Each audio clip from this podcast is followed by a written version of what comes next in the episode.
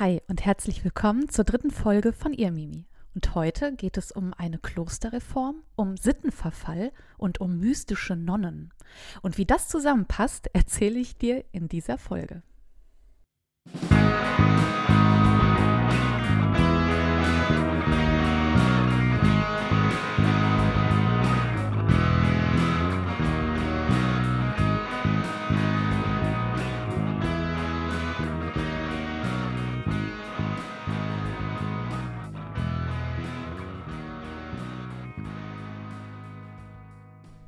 Ja, hi und schön, dass du wieder dabei bist. Und heute bewegen wir uns äh, ja nicht im Frühmittelalter wie in den ersten beiden Folgen. Heute bewegen wir uns tatsächlich ein bisschen später im 15. Jahrhundert. Und ja, ich muss zugeben, ich bin ein Frühmittelalter-Fan. Aber das Hoch- und das Spätmittelalter haben ja natürlich nicht nur sehr viele, sondern eben auch ähm, natürlich spannende Schriftzeugnisse, die wir natürlich nicht ignorieren dürfen. Aber ja, nicht nur Schriftliches sagt uns dabei viel über Geschichte aus oder über die Klöster oder eben Nonnenklöster, sondern auch andere interessante Funde. Und ja, um einen solchen soll es im heutigen Fun Fact gehen. Ja, apropos Sittenverfall in Klöstern. Im heutigen Fun Fact wird es etwas äh, schlüpfrig, denn Archäologen fanden einen Glasphallus aus dem 16. Jahrhundert und zwar neben dem Wohnraum äh, der Äbtissin des Herforder Damenstifts.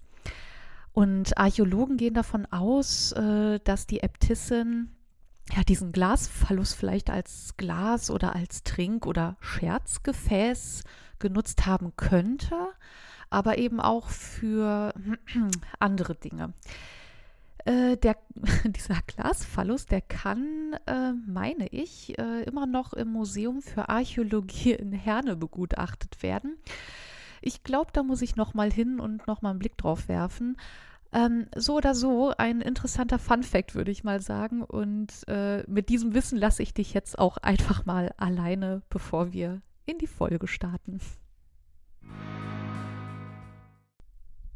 Ja, also wie angekündigt wird es heute nicht heidnisch oder frühmittelalterlich oder germanisch, denn heute besuchen wir mal die Lebenswelt der Nonnenklöster bzw. der Nonnen des 15. Jahrhunderts.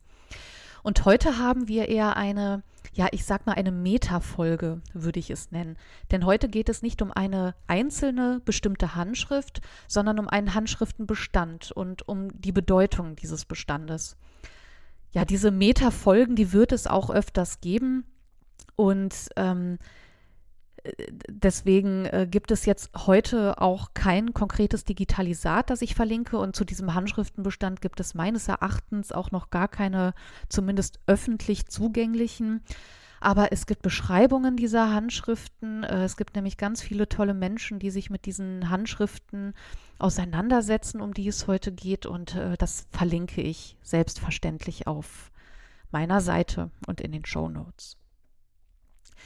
Ja, also wir bewegen uns in die Nonnenklöster des 15. Jahrhunderts und ja, vor allem in die norddeutschen Klöster. Äh, die sind nämlich äh, ein ganz, ganz spannendes Umfeld im 15. Jahrhundert, denn hier hat die sogenannte Bursfelder Reform ja stattgefunden. Und in diesem Kontext dieser Reform sind eben auch Schriften in den norddeutschen Nonnenklöstern entstanden. Und genau die sollen heute die Grundlage für die heutige ja, Story für das heutige Drumherum sein. Wie gesagt, es dreht sich um norddeutsche Nonnenklöster, aber hier möchte ich ein ganz besonderes Beispiel herausziehen, und zwar das Nonnenkloster in Ebsdorf, weil eben dieses einen ganz besonderen Handschriftenbestand aufweist. Ja, das Besondere ist hier nicht nur die Anzahl an Handschriften, äh, die hier entstanden ist, sondern eben auch die Inhalte, die uns nicht nur Einblicke in das Innenleben des Klosters geben und der Abläufe, sondern auch in das Innenleben der Nonnen selbst. Und ja, für den Kontext erkläre ich auch erst einmal, was es mit dieser Bursfelder Reform auf sich hat, die ich eben erwähnt habe. Die spielt natürlich eine große Rolle. Äh, dann bewegen wir uns auch schon in das Kloster Ebsdorf danach und äh, dann schauen wir uns mal die Nonnen an und eben die Relevanz dieser Handschriften, die da entstanden sind. Ja, erstmal allgemein zur Bußfelder Reform. Also der Auslöser der, dieser, dieser Reform ähm, ist jetzt ähm, ganz grob gesagt ähm, das päpstliche Schisma von 1378 bis 1427, beziehungsweise nach dem großen Schisma.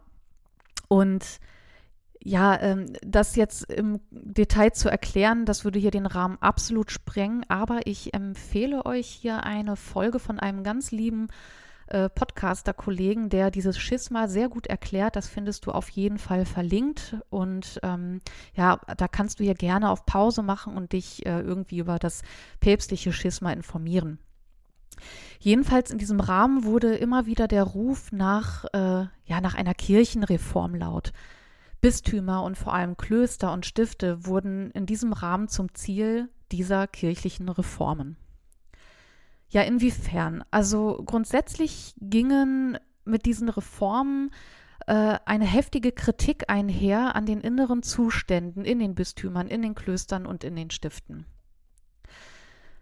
Ja, es handelte sich hier dabei, beziehungsweise ähm, fand man, empfand man äh, die Klöster als Orte des Verfalls, beziehungsweise ähm, sah man hier einen Verfall der klösterlichen Zucht und vor allem in den Frauenkonventen wurden zahlreiche Regelverstöße ja vorgeworfen. Ähm, man lebte wohl in diesen, ja, in den Frauenklöstern ein ausschweifendes weltliches Leben.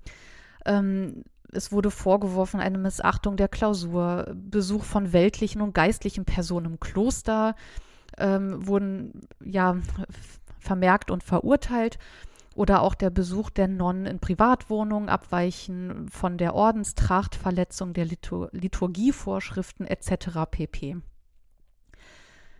Ja, 1417 trafen sich dann Benediktiner ähm, in Petershausen, um eben ähm, über die umfassenden Reformen zu sprechen und diese dann auch einzuleiten. Eine zentrale Figur bei der Durchsetzung der Reform, besonders in dem Kloster Ebsdorf, um das es hier geben soll, ähm, und der Urheber dieser Maßnahmen war ein Matthias von Knesebeck, der 1464 als äh, Propst dort eingesetzt wurde. Ja, bereits in den ersten Jahren nach seiner Wahl zum Propst bemühte er sich dann auch äh, recht schnell um die Umsetzung der Ziele, ja, im Sinne dieser Bursfelder Reform oder man nannte sie auch benediktinische Reform. Also allgemein gesagt, man wollte gegen die Verweltlichung der Klöster vorgehen. Und um dieser Verweltlichung eben entgegenzuwirken, sah man vor allem eine Rückkehr zur Mystik als notwendig an. Was bedeutet Mystik? Also Mystik bedeutet hier eine, ja, die Erfahrung einer göttlichen Wirklichkeit, einer absoluten Wirklichkeit, ähm, oder die Bemühung, eben eine solche göttliche Erfahrung zu machen. Aber bezeichnet eben auch den ähm, Umgang mit dem christlichen Glauben, aber das eben aufs intensivste.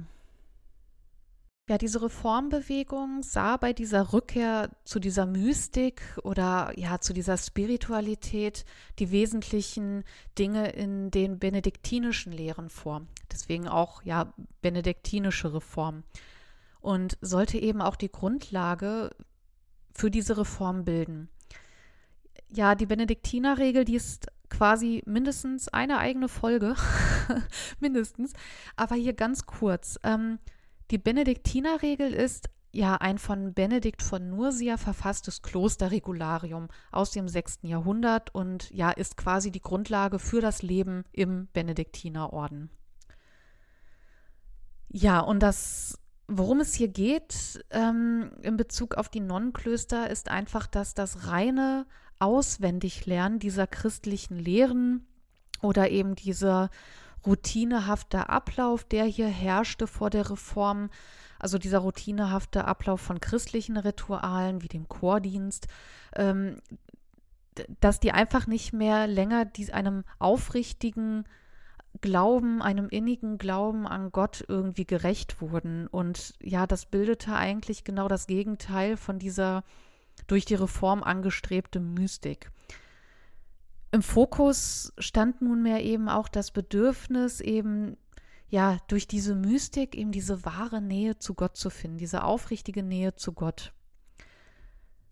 Und hier stellte sich natürlich die Frage, was konnte man denn tun, um diese Mystik, um diese Spiritualität zu gewährleisten, beziehungsweise dahin zurückzukehren? Wie kann man den Nonnen helfen, da zurückzufinden? Ja, jetzt hatten wir hier natürlich diese festen und starren Strukturen, beziehungsweise jetzt hatten wir diese routinenhaften Abläufe, einfach dieses starre Auswendiglernen und andere ähm, Strukturen, die sich da bestimmt auch schon gefestigt haben und an die sich die Nonnen vielleicht auch einfach schon gewöhnt hatten. Ähm, also hier galt es also im Rahmen dieser Reform, diese Änderungen in der Bildung bzw. in der Wissensvermittlung in den Frauenklöstern durchzuführen. Ja, was bedeutete das nun für das Kloster Ebsdorf und was haben die Handschriften damit zu tun? Genau, also vielleicht auch noch mal ganz kurz zum Kloster Ebsdorf. Also das Kloster Ebsdorf, das ist seit Ende des 12. Jahrhunderts ein Benediktinerkloster und ähm, es ist eines der insgesamt sechs Lüneburger Heideklöster. Was diese Klöster miteinander verbindet, äh, ist nicht nur die Region, sondern eben auch, dass es Frauenklöster sind. Ähm, neben Ebsdorf gibt es eben auch die Klöster Isenhagen, Lüne, Medingen, Walsrode und Wienhausen. Und ein großer Unterschied ist ähm, die Anzahl ihrer erhaltenen Textzeugnisse bzw. der erhaltenen Handschriften. Zum Vergleich, also der Bestand des Klosters Walsrode fiel 1482 wohl einem Brand zum Opfer. Die Sammlung des Medinger Klosters ist irgendwie an verschiedenen Orten verstreut. Wienhausen und Lüne weisen jeweils 21 und 20 Textzeugen auf. Unser Kloster Ebsdorf darf ganze 51 Kodizes sein eigenen, Kodizes ist die Mehrzahl von Kodex, also Buch. also im Vergleich äh, haben wir mit 51, ähm, ich sag mal, Handschriften, Kodizes eigentlich schon doch recht viele. Ja, woher kamen denn diese Schriften? Also die Nonnen des Klosters Ebsdorf des späten Mittelalters waren, wie gesagt, eben Teil dieser benediktinischen bzw. kirchlichen Reform des 15. Jahrhunderts. Und aus dieser Reform ging eben eine so krasse Textproduktion hervor, die eine für uns heute wirklich wertvolle Sammlung ja entstehen ließ. Warum, das werden wir in dieser Folge noch feststellen. Denn nach ähm, Einführung dieser Reform ähm, empfand man im Kloster Ebsdorf ja einen Mangel an Büchern und genau dagegen wollte man eben etwas tun. Also wurde von den äh, Schwestern, äh, wurden da Bücher kopiert wie die Berserker und äh, zusätzliche Schreiber wurden auch engagiert, um eben diese Bücher zu kopieren, wodurch eben ja ein, eine neue Klosterbibliothek entstand. Ja, und dieser reformbedingte Handschriftenbestand, den wir hier nun im Kloster Ebsdorf haben, ähm, beinhaltet dabei verschiedene Textsorten. Also wir haben hier ähm, Texte für den Unterricht, wir haben Gebete, katechetische Texte oder auch eben private Schülerinnen-Notizen, die natürlich unglaublich spannend sind. All diese Texte ja zusammengenommen, die bilden eben ähm, ein, ein weiteres Puzzleteil, sage ich mal, oder zusammen ein Puzzleteil, das uns ja näher bringt in das Gesamtbild, in das alltägliche Leben beziehungsweise ja in die äußere, aber eben auch innere Lebenswelt der Nonnen. Ja, und dieser Bestand erlaubte es den, Schwest den Schwestern, diese Reform ja regelrecht zu durchdringen, also wirklich ein Verständnis für die Katechese zu entwickeln. Also das bedeutet, den Glauben zu festigen, ähm, die Texte zu benutzen zur eigenen und aufrichtigen Erbauung zum Gebet und eben auch zur Andacht. Ja, unter diesen Handschriften oder besonderen Texten befinden sich zum Beispiel umfangreiche niederdeutsche Predigthandschriften. Ja, zum Beispiel auch Übersetzungen von Predigten des Dominikaners Jakobus de Voragin. Oh je, ich hoffe, ich habe es richtig ausgesprochen. Ähm, jedenfalls ähm, ist Jakobus, sage ich jetzt einfach, ähm, der äh, Autor der bekannten Legende Aurea. Äh, dazu muss ich unbedingt eine eigene Folge machen. Also dort sind wirklich die Geschichten von Heiligen äh, aufgeschrieben, Legenden, also heiligen Legenden, ähm, sehr, sehr spannend. Äh, jedenfalls äh, ist das Teil dieses Handschriftenbestands oder eben auch ähm, Bernhard von Clairvaux, äh, den kennen wir aus den Kreuzzügen. Vor allem finden wir aber Schriften von Heinrich Seuse. Heinrich Seuse ist ein oder war ein dominikanischer Mystiker aus dem 14. Jahrhundert. Der wiederum war Schüler von Meister Eckhart, ein weiterer sehr, sehr bekannter Mystiker. Und äh, diese Texte, die ja waren sehr, sehr, sehr beliebt bei den Nonnen und vor allem waren das auch geeignete Texte für die Nonnen, da ja Heinrich Seuse sich auch sehr intensiv mit der Cura Animarum, also mit der Seelsorge in Frauenklöstern beschäftigt hat. Was die Handschriften auch wiedergeben, ist die Art und Weise, wie gebildet bzw. wie ausgebildet wurde. Und ja, der zum größten Teil doch aus lateinischen Texten bestehende Handschriftenbestand äh, spiegelt dabei die, ähm, den Charakter und die Ziele der Reformation oder der Reform in norddeutschen Klöstern richtig, richtig gut wider. Ja, und nach dem Willen und den Vorstellungen der Reform, also der Bursfelder Reform, sollte Latein von nun an wirklich auch in den innerhalb der Klostermauern die dominierende Sprache sein, mit der man sich innerhalb der Klostermauern halt nun verständigen sollte.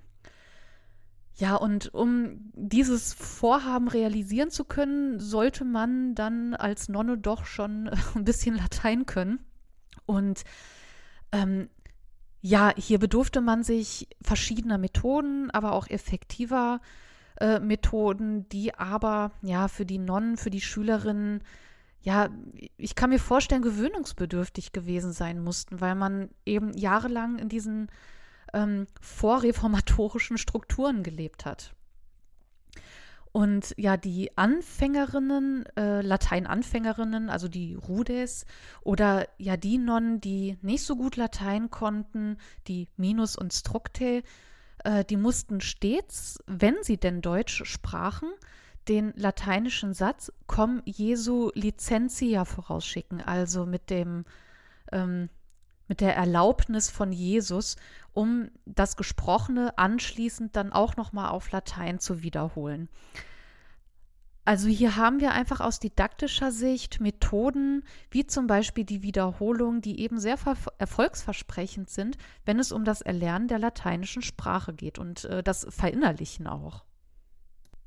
Ja, und was uns eben diese Handschriften, vor allem diese Schülerinnen-Notizen hier für Einblicke geben. Das äh, sind eben ja, Einblicke in den Prozess des Erlernens der lateinischen Sprache, die wirklich so ganz alltägliche Dinge beschreiben, wie zum Beispiel Essen, das Wetter, das tägliche Bad oder die Messe geben. Also hier haben wir wirklich ähm, Bemühungen, diese Sprache in den Alltag zu integrieren und eben anhand solcher alltäglichen Geschehnisse zu lernen. Und diese Notizen bilden eben auch diesen ja, diesen, diesen Bildungseifer wieder, den die Schülerinnen irgendwie gehabt haben müssen, um sich eben ja nach dem Willen der Reform das Lateinische anzueignen.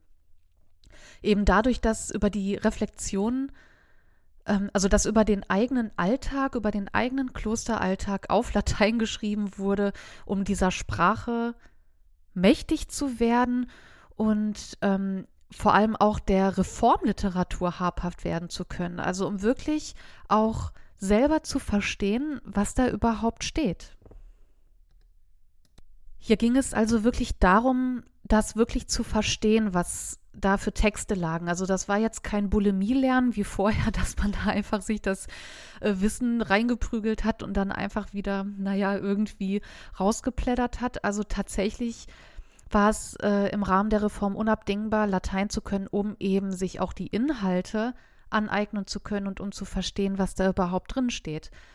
Und ähm, aus diesem Handschriftenbestand des Klosters, äh, da haben wir auch richtig schöne Beispiele, zum Beispiel einer Schülerin, die, ähm, die, die schreibt, dass man vor der Reform, vor der Bursfelder Reform einfach nur auswendig gelernt hat und dass man jetzt nun sich der lateinischen Sprache wirklich intensiv nähert ähm, mit einem grammatischen Verständnis und äh, wie gesagt, dass man sich einfach wegbewegt von diesem ja stumpfen Auswendiglernen.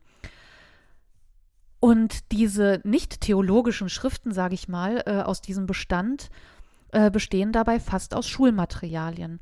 Also Unterstützung im eigenständigen Verstehen ähm, der, ja, der liturgischen Gestaltung des eigenen Alltags und ähm, und in ja die innere Ordnung des gesamten Klosterlebens. Ja, und dieser Umstand hatte wohl auch eine sehr, sehr große Bedeutung für die Schülerinnen und für die Nonnen, was das Verstehen dieser Texte angeht. Und wir haben hier eine Aussage einer Nonne bzw. einer ja, Schülerin, die sich äh, folgendermaßen dazu äußert ich werde jetzt nicht das lateinische Original vorlesen, sondern eine ähm, Übersetzung, die da sinngemäß sagt, wir haben den gesamten Text von Wort zu Wort konstruiert, jede Strophe zuerst nach dem Buchstaben, dann nach der Bedeutung. Welch eine Freude, die heiligen Lehren im Gottesdienst zu hören oder zu lesen, die Worte des heiligen Evangeliums aus dem Mund des Herrn, die Worte der heiligen Lehrer des Alten und Neuen Testaments. Umgekehrt ist es eine große Langeweile im Chor zu stehen, zu lesen, zu singen und das nicht zu verstehen. Also man sieht hier einfach, dass das eine große Bereicherung für die Schülerinnen, für die Nonnen gewesen sein muss, dass die jetzt quasi das Privileg haben, das wirklich aufzunehmen und zu verstehen, was ja Gott ihnen mitteilt, also diese ganzen Texte zu verstehen, um eben diese ja diese Mystik äh, zu erleben und diese Mystik anwenden zu können. Und hier sehen wir auch einmal ganz deutlich, dass es hier in dem Kloster oder im Rahmen dieser Reform ähm, ja, also was passiert hier? Es geht nicht darum, dass die Nonnen nur Texte produzieren, kopieren, abschreiben. Wir erleben hier auch einfach, dass die Nonnen als Rezipientinnen auftreten und ähm, in der Lage sind, Texte wirklich aufs intensivste zu verinnerlichen. Ja, was sagt uns dieser Ausflug in das Nonnenkloster Ebsdorf im 15. Jahrhundert.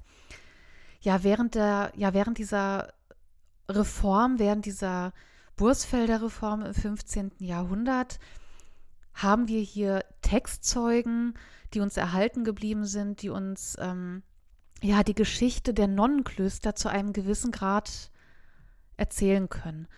Also die insgesamt 51 Textzeugen aus dem Kloster Ebsdorf ähm, vermögen hier eben diese, diese Geschichten zu erzählen. Also klar, wir haben hier Geschichten abgeschrieben von Jakobus oder von Heinrich Seuse, aber wir haben hier auch unheimlich viele private Notizen. Wir haben private und gemeinschaftliche Notizen, wir haben Lernmaterial, Gedichte, Lieder, Beichten und zusammen ergeben sie ein ganz, ein großes Ganzes und äh, lassen uns eben auch ein ja, Blick in die innere und äußere Lebenswelt der Nonnen gewähren.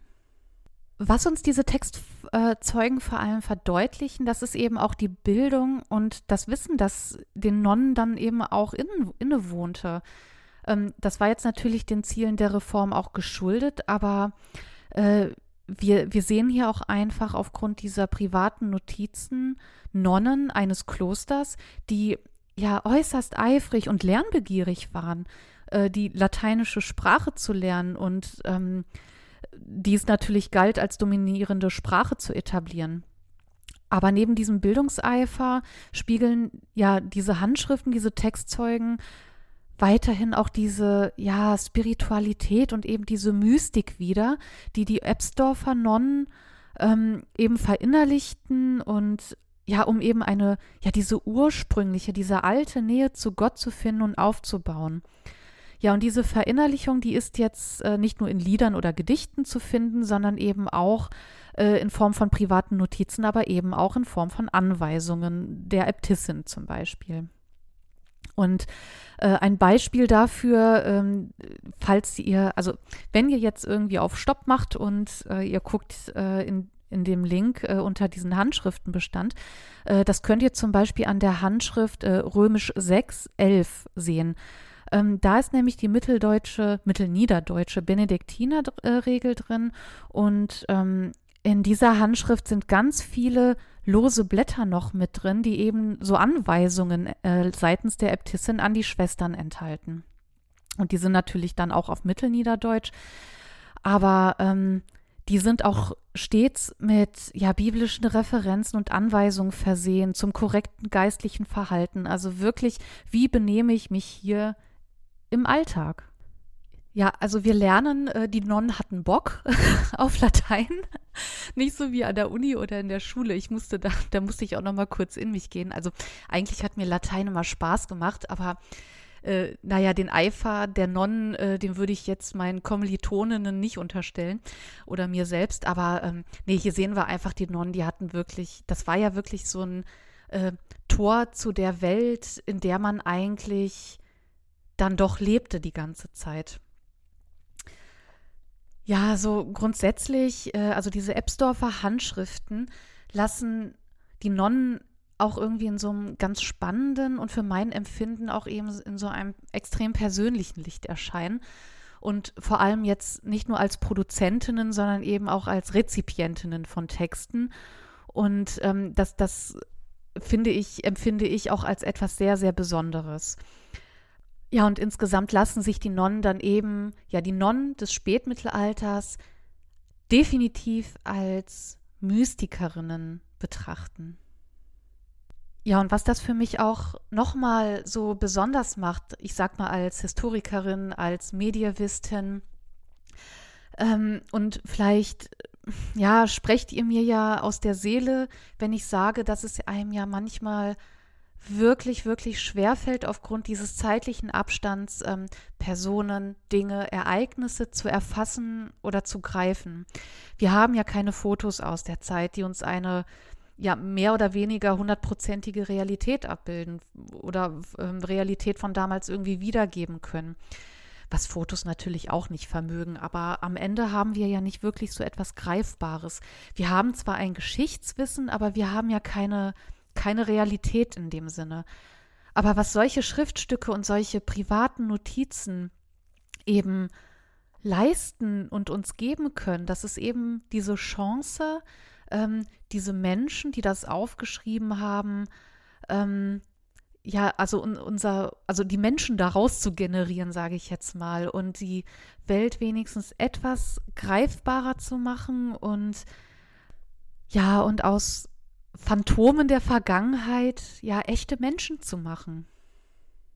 Also ich empfinde das jedenfalls so. Und ähm, ja, vielleicht ein kleines Anekdötchen aus meinem Leben. Also mit diesem, also ich hatte mich damals äh, mit solchen Handschriften im Studium beschäftigt und ähm, ich bin auch im Rahmen einer Tagung ähm, 2018 im Kloster Wienhausen gewesen, also eines der äh, norddeutschen Klöster.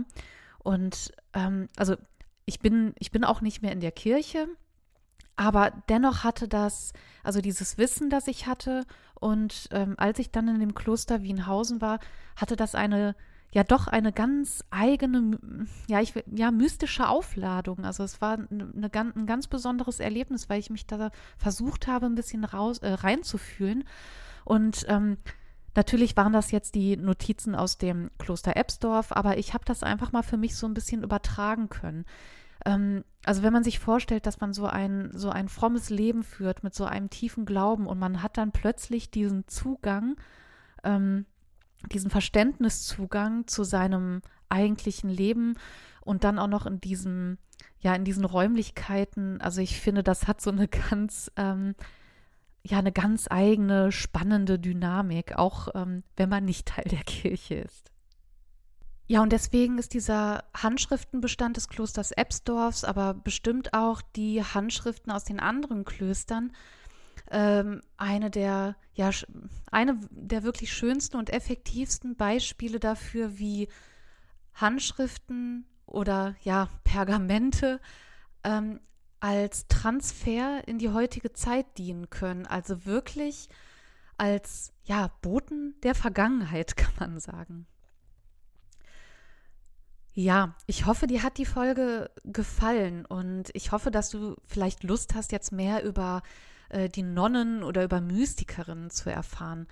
Denn dieses Thema Frauenmystik, ähm, ja, so Frauenmystik, das ist eine christliche mystische Bewegung ähm, zwischen dem 12. und dem 14. Jahrhundert. Ähm, die hatten, das ist ein ganz eigenes und sehr spannendes Feld. Die berühmtesten Mystikerinnen sind zum Beispiel Hildegard von Bingen oder Mechthild von Magdeburg. Ähm, also mindestens Hildegard von Bingen, bin ich sicher, hast du schon mal gehört. Ich habe dir auch äh, ja Literatur angegeben, wenn du dich weiter mit den Nonnenklöstern im Norden beschäftigen möchtest, ähm, mit der Reform oder auch äh, mit der Frauenmystik. Also da habe ich jetzt mal ein bisschen einschläge, einschlägige Literatur ähm, aufgeführt. Wenn du neugierig geworden bist, wünsche ich dir auf jeden Fall ganz viel Spaß beim Recherchieren und äh, teile mir gerne mit, was du herausfindest oder was du fühlst oder äh, gib mir gerne Feedback äh, zu der Folge vielleicht. Und das kannst du natürlich auf meiner Seite tun, direkt unter der Folge äh, im Kommentarfeld oder du kannst mir auch sehr gerne eine E-Mail schreiben an hey mit y at irgendwas mit mittelalter.de. Und ähm, ja, in diesem Sinne wünsche ich dir, wenn es denn dazu kommt, viel Spaß bei der Recherche und ja, wie immer im Sinne der Geschichte, immer schön zurückschauen.